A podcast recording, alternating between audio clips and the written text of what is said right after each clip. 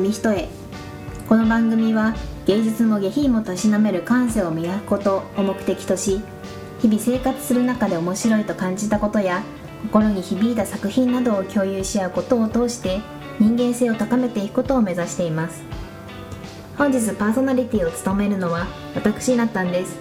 アシスタントはシータンでお送りしていきます。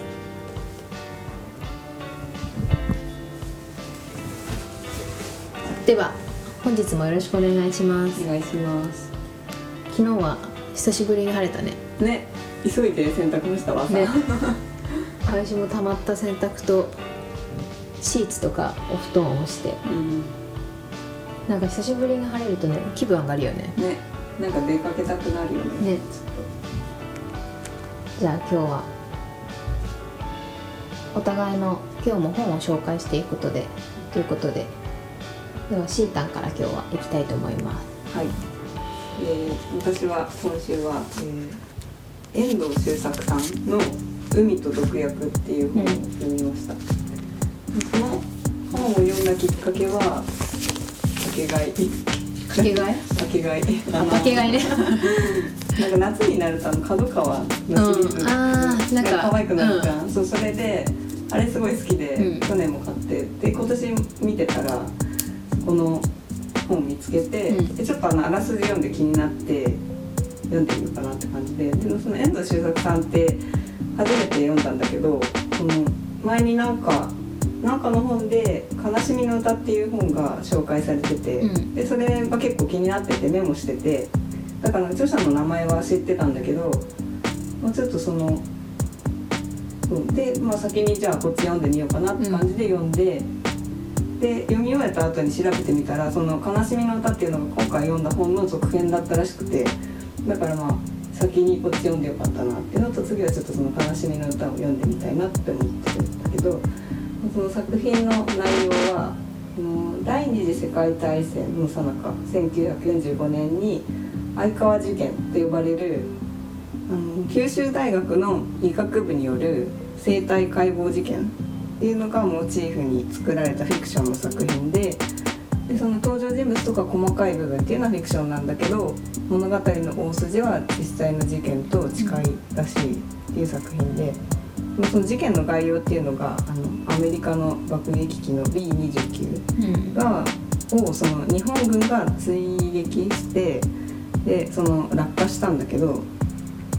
で乗っていたその米軍を捕虜として捉えて生体解剖したっていう事件があってその話で。で、まあ、この作品のすごいなっていうところが結構読んでいて頭に浮かぶ世界観がもうなんかどす黒い感じ。っていうのがその多分読んでる読者ほぼ全員に共通するんじゃないかなって思うくらいに、まあ、結構その暗くて悲しい日本っていうのがありありとイメージできるとこがすごいなって思って、でなんかイメージ的には結構その白黒の映画の世界の中になんか色のついた自分が入り込んででもそこにいる人たちは自分には自分の姿は見えないみたいな感じで覗いてる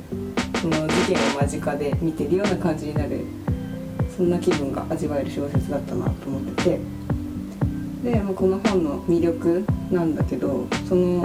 一言で言うと結構その生々しい表現のが印象的な作品でその医学系の作品だから、んその治療してもらうシーンだったりあと手術のシーンのそのリアルさが結構印象的で。私は結構グロいのが苦手だからその医療ドラマとか見れないタイプなんだけど、うん、読み始めた時最初はちょっとあなんかきついなって思ってやめようかなって思ったんだけどまあなんかストーリー的にはちょっと気になったので読み進めてみようと思って読んだんだけどやっぱりその後も続くその結構手術のシーンとかがたくさん出てくるんだけどやっぱその度に結構電車で読んでてもうん顔を歪めずには読めないような感じで、まあ、でもやっぱそうさせる文章力がすごいなと思ったし、まあ、そこがこの作品の魅力でもあるなって思って、まあだからこそ物語の世界に結構引き込まれるのだろうなっていうふうに思って。でまあ物語のテーマなんだけどまあ結構その全体通していろんなテーマが見出せる作品なんじゃないかなとは思うんだけど、うん。主題になってくるのはやっぱその罪と罰についてと問う作品かなと思って。当然その生きた状態の人を実験するなんて人としてありえないと思うしまあその人を殺したら罰を受けるっていうのは当然のことだとは思うんだけど、まあ、やっぱその戦争っていう背景のせいでその罰っていうものの意味がちょっと読んでてわけが分からなくなってしまう感じがしたっていうのが率直な感想でその米軍の捕虜っていうのは直前まで自分たちを殺そうとしていた人間であってでまたそのすでに多くの命を奪っ奪ってきた人間でもあるでもその人たちはその国が違うっていうだけでその戦争っていう状況下では人を殺しても罰を与えられない人たちなわけで。やっぱこのカオスな世の中で何が罪で誰が罰を与える権利があるのかっていう問いが本当に答えの出ない問いだなと思ってその戦争っていう存在が何が良くて何が悪いのかっていう判断をつかなくさせているなっていうそのあらゆる面でまあやっぱ非人道的な出来事に胸が痛む作品なんだけどやっぱその人が人を裁くことができるのかみたいなところが次第なのかなと思いました。で、まあ、この本を読んで学んだことなんだけどやっぱその人が人を評価することっていうのはできないしだからそのいい評価も悪い評価も気にせずに生きていくっていうのが理想なんだろうなっていうのは感じた。やっぱこのでこの作品あこの一つの事件を通してこの事件に関係したその加害者側のその医学生たち主にその3人の心情が語られているんだけどもう3人みんな動機も違えばその手術に参加しようって思った動機も違えばそのことを終えた後の罪の意識っていうのもみんな全く違くてやっぱそれは全てその過去の出来事を土台に思想が出来上がっててでそれに基づいて感情が湧き上がってきているんだなっていうのを感じ取れる作品ででそのこの心理っていうのはいつの時代でも誰でも変わらないことだなっていうふうに思うんだけどやっぱ人格っていうものは小さい時からいろんな出来事を通していろんな感情を経験してでそこにまあ理性も加わってでその全てが複雑に混ざり合って形成されていくんだなっていうのを読んでて思ってで一人その、えー研修医なのか医学部生がその教授とかにその人体解剖の実実験試験のその助手として誘われた戸田っていうちょっとサイコパスっぽい助手がいるんだけど、その人がその他人の他人の目や社会の罰だけにしか恐れを感じずそれが除かれれば恐れも消える自分が不気味になってきたっていうふうに言ってるとこがあって、まあ、まだそのちょっと自分のしたことに対して不気味って思えることは救いなんだろうなとは思うんだけど結構この戸田は幼少期から賢くてその小学校時代から先生を喜ばせるポイントっていうのを心得ていて先生の前でだけいい子を演じて生活しているような人でその転校生がいじめられているのを見ても何もしようとしないんだけどその先生が通りかかるのが見えたらすぐに助けに行ったりとかそういうそのもう先生の評価を軸に生きてる人でやっぱそういうふうに生きてきたから善悪の判断っていうのはもう他人の評価基準でしか考えられない人間になってしまっていたんだろう。だからその殺した後もそのあまり何も感じれない。世間からの評価はちょっと怖いけどでもそれを除いたら何の感情もないみたいな感じが、まあ、ちょっとそのどうだねなんか精神的にバグだなっていう感じ、感じて。であとやっぱそのこの戸田が私たちにその後問いかけてるんだけどその僕はあなたたちにも聞きたい。あなたたちもやはり僕と同じように一皮むけば他人の死他人の苦しみに無感動なのだろうか。他人の悪な多少の悪ならば社会が罰せられない以上はそれほどの後ろめたさ恥ずかしさもなく今日まで通してきたのだろうか。そしてある日自分そんな自分が不思議だと感じることがあるだろうか。って言っててで、まあ、この作品全体でその登場人物いろんな登場人物のセリフの中で結構そのみんな死んでいく時代だとかその病院で死なないやつは毎晩空襲で死ぬとかって言ってたり、あとやっぱどうせ何をしたってあの暗い海の黒い海の中に誰もが引きずり込まれる時代だとかやっぱその戦争に対する悲観的な考え方結構そのもう人自分の人生に対して諦めがいろんな人が抱えているっていう状態状況の中でまあその戸田の問いを考え直してみると、まあ、やっぱ今の自分は普通に生活していて道徳的な人間だと思っているけどなんかこのもしこの時代に生きていたらそういう判断ができるのかは分からないなっていうのを感じて、感情もやっぱりあまりにも世の中に絶望していたら何も感じられなくなってしまうのかもしれないなっていうのを感じて。だとするとやっぱその戸田にとって他人の評価っていうものが何かを感じるための希望だったのかもしれないなと思ってでもやっぱこの本のテーマと思われる罪と罰っていうとこにもつながると思うんだけど裁判っていうのはその秩序を保つためのものであって実際その人が人を裁くこととかっていうのは本当の意味ではできないのかなっていうふうに思ってだからやっぱ他人の評価って実際のところ大したものじゃないんじゃないんじゃないかなっていうふうに感じた作品でした。なんか途中で、グロくて読み続けられないかもって思ったけど、うん読み続けられた一番の理由って何なの、はやっぱりその作品を通して何が語られるのかなみたいなうんところが結構気になってそのまあ生きた人で実験するみたいなのも結構衝撃的な内容だし、うん。そこにちょっと興味を持持った自分もいたっていうのもあるか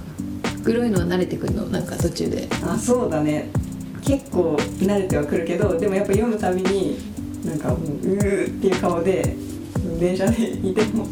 マスクしてるからまだあれだけどうーってなっちゃう。でもあれだね文字でそのグロさを伝えるってすごいよね。そうそう映像じゃなくて。そうすごいよね。聞きながら文字でグロさが伝わる表現ってどうなんだろうと思ったけど想像がつかなかったけど、うん。でもつかないけど顔をしかめるぐらいグロい表現ができるってすごいなとそ思う。うそうね。感動する表現とかはさ、うん。思いつくけどグロい表現ってどういうのだろうって思うと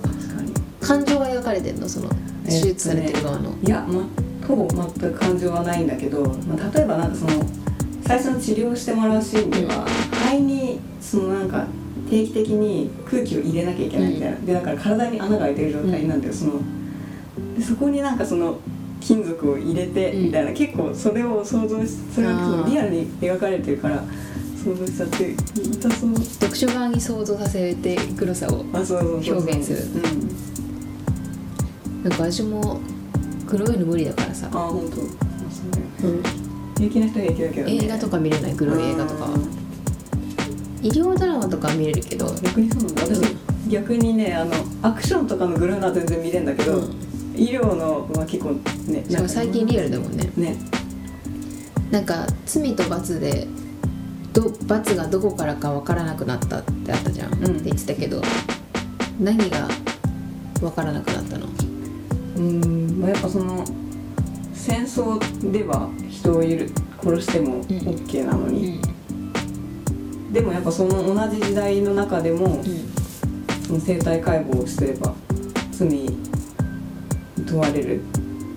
なんかその違いって何なんだろうっていう、うん、人を殺すっていう同じことをしているはずなのに、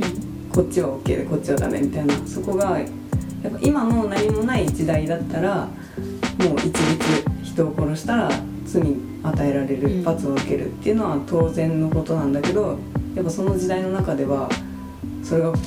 何が良くて何がダメなのかっていうのがなんかちゃんと判断できてないできないもう状況なんだなっていうのが結構、うんこう、うん、不思議ではないけど、うん。なんか、うん、人人が人を裁けないよなっていうのをすごい思って、な。なんか罪と罰がテーマだったけどさ、うん。逆に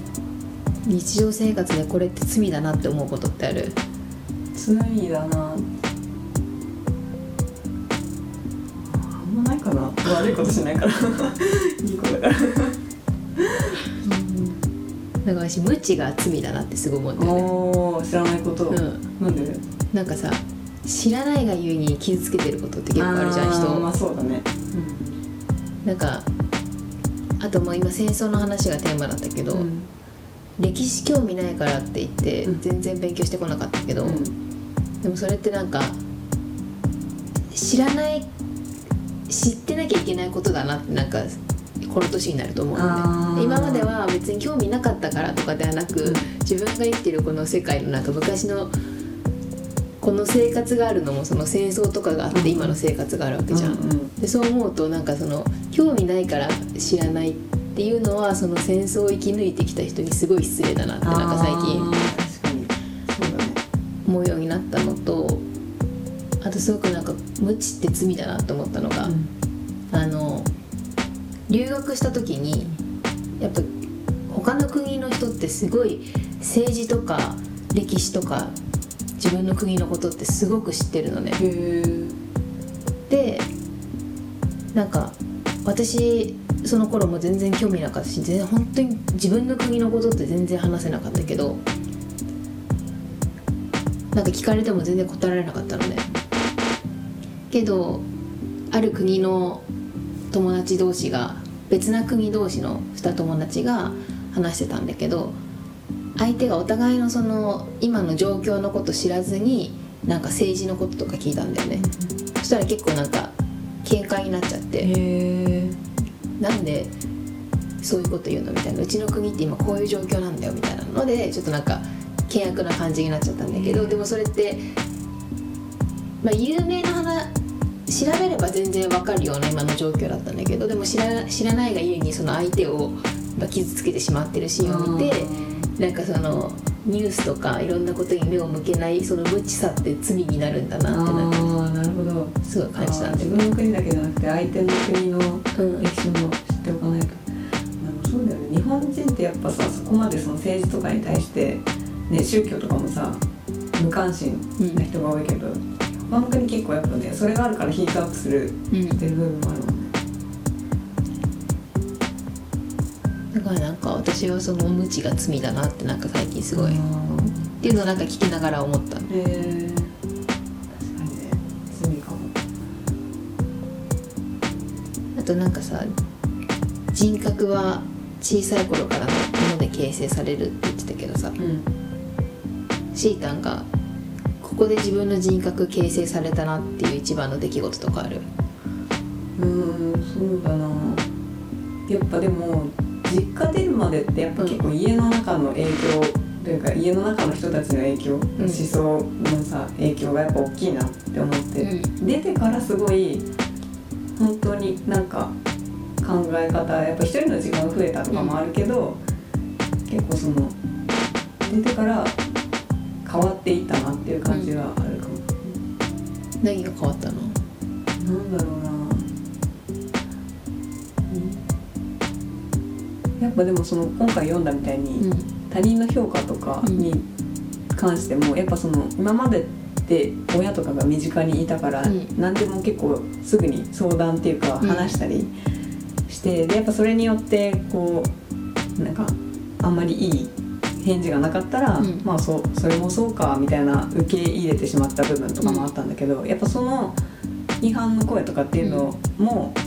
近くにないと、うん。やっぱ結局その自分で判断を下すまでの間に自分で考えて行動したりっていう場面が増えて、まあそれで徐々にその自分の判断基準とかもん。だんだん培われていったなっうんていう感じで変わっていったかな。小さい頃のなんか影響とかある？小さい頃はでもやっぱいろんな習い事させてもらったから、うん。なんかいろんなことにチャレンジしたいとかその好奇心は結構広い方だったりするかな。っていうのは一つあるかな。何の習い事したの？習い事はねバレエ長くやってたのはバレエとうん。ピアノと、あと結構ソロ版とか、うん。とちっちゃい時はプールとかも。うん。そうだね。一番思い出深い習い事は？あバレエが結構やっぱ非日常な踊る方？そうそう踊るやつ。そう。なんかあれ結構そのやっぱ発表会の前とかは、あの発表会に向けて練習してでやっぱその舞台に立つみたいな感じは結構今じゃもう味わえないし、うん。なんか、うん、面白かったな。あとは今今に生きてるなってものはやっぱそろばんが結構もう計算早い暗もんね。算暗算できるのはね。かなんでそろばんやってる人ってあんなに暗算早いの？なもうかあのなんか頭の中にそろばんがあるんだよね。だから指動かすんだけどなるほどね。そうすごいねそろばん子供にやらせたいなって思う。自分が計算できないから、そううん。そろばん習ってる子って全然その計算の速さが違うじゃん、うん、でも大人でも多分そのやり方さえ覚えちゃえば、うん。多分同じようにでちょっと訓練すれば暗算は早くなるとは思うんだけど。習ったよねなんか。やったっけ？授業であってあああったかもね。そうそうあの4とか5そうとかね。あでもこれは無理だなと思った。あ思った。簡単だよ私にはできなかった、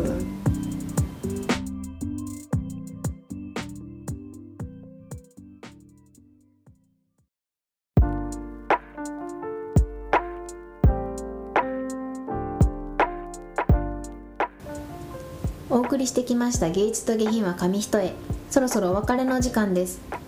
この番組では皆さんからのメールを募集しています。私たちに聞きたいことやってほしいことおすすめの作品番組の感想など何でも OK です。メールアドレスはゲイゲヒドット .nksk.gmail.com です。本日もお聴きいただきありがとうございました。